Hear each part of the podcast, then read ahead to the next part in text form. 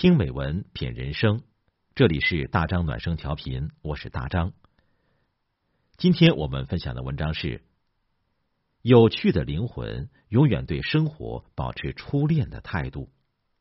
作者：慈怀慈心。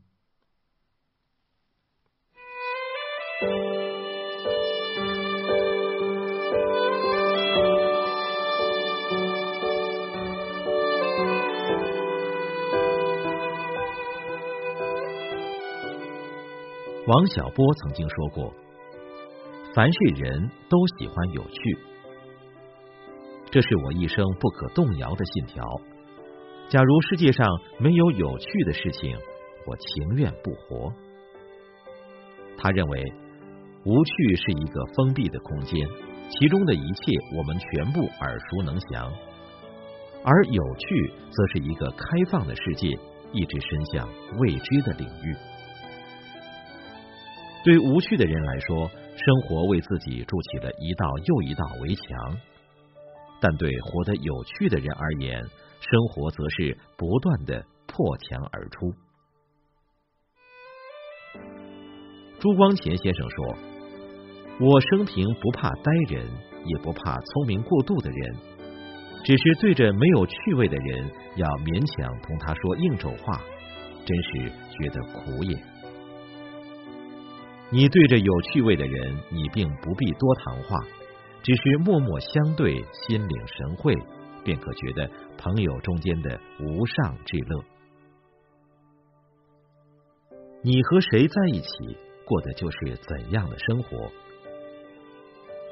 你一定有过这样的体会：跟有趣的人在一起，时时刻刻都能感到幸福和愉悦；而跟无趣的人在一起，每分每秒都备受煎熬。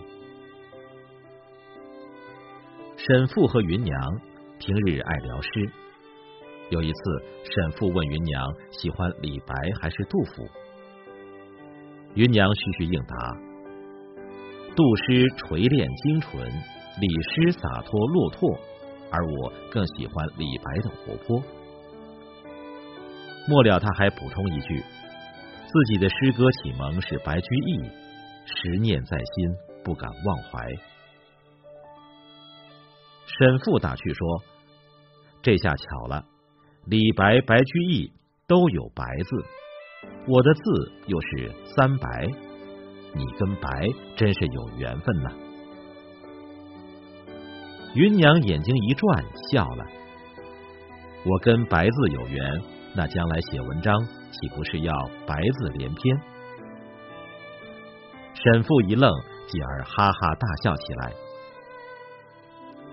有人说，对话和下棋一样是需要对手的。和有趣的人在一起，你说的他能懂，接得住对方话里的意味，才能收获双倍的乐趣。多与有趣的人相交。他身上的乐观豁达，就会对你产生潜移默化的影响，你也会变得越来越有趣。在日复一日中，我们逐渐丧失了对生活感知能力，找不到生活的乐趣。但真正有趣的人，不会一味的要求生活本身有滋有味，而是主动去发现生活中有趣的事情。三毛在撒哈拉沙漠定居的日子里，面对黄沙漫天的恶劣环境，依然能够找到很多乐趣。用棺材板做靠背，用指甲油给人补牙，花很多钱专门去看沙漠的女人洗澡，在大漠中探险，寻找仙人掌和骆驼的骷髅头。有趣的人，在什么样的环境中都能把日子过得精彩绝伦。三毛为荷西做了一道粉丝煮鸡汤，荷西没吃过粉丝，便问这是什么，是不是中国细面？三毛用筷子挑起一根粉丝，回答他：“这个呀，是春天下的第一场雨，下在高山上，被一根一根冻住了。”山包扎好了，背到山下来，一束一束卖了换米酒喝，不容易买到啊。生活原本平庸，但只要用心，就能发现生活的另一面，获得安慰、力量和美好。在那些柴米油盐一地鸡毛的时光里，给了我们平衡的支撑点。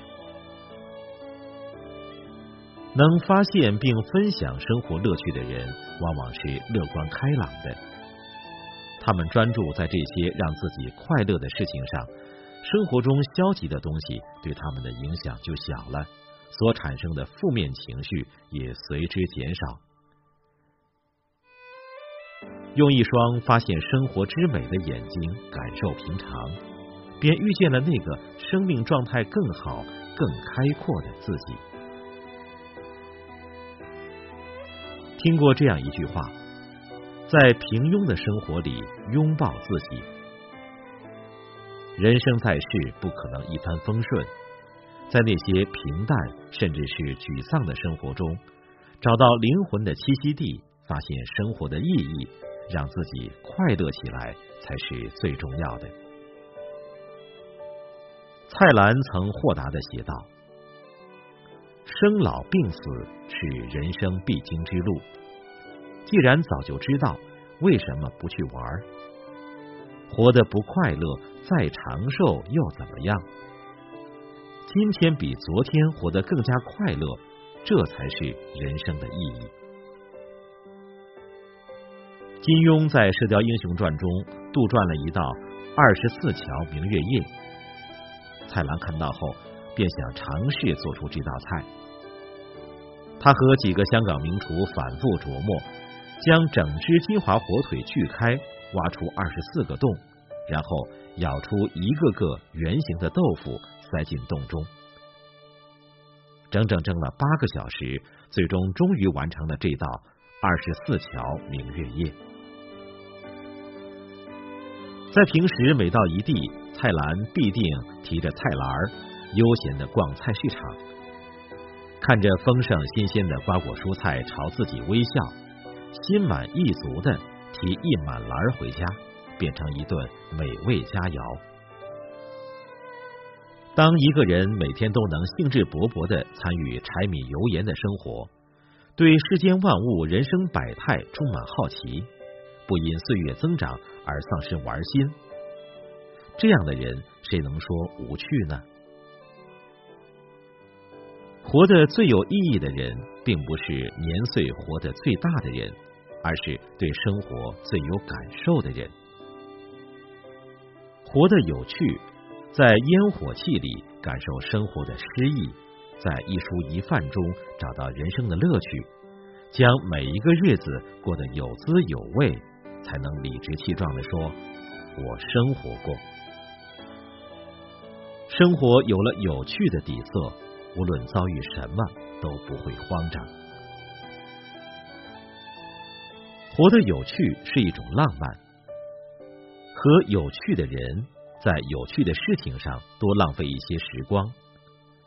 日子实苦，但有趣能冲淡苦涩，换来甜蜜的回忆。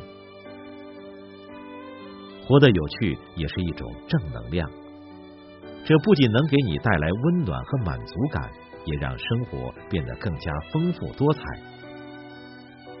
有趣的人犹如太阳，照亮了自己，也温暖了他人。生活原本琐碎，很多时候我们被岁月的皮长所累，失去声响。若你不愿失去声响，那就应当选择有趣的人，发现有趣的事，选择一种。有趣的活法。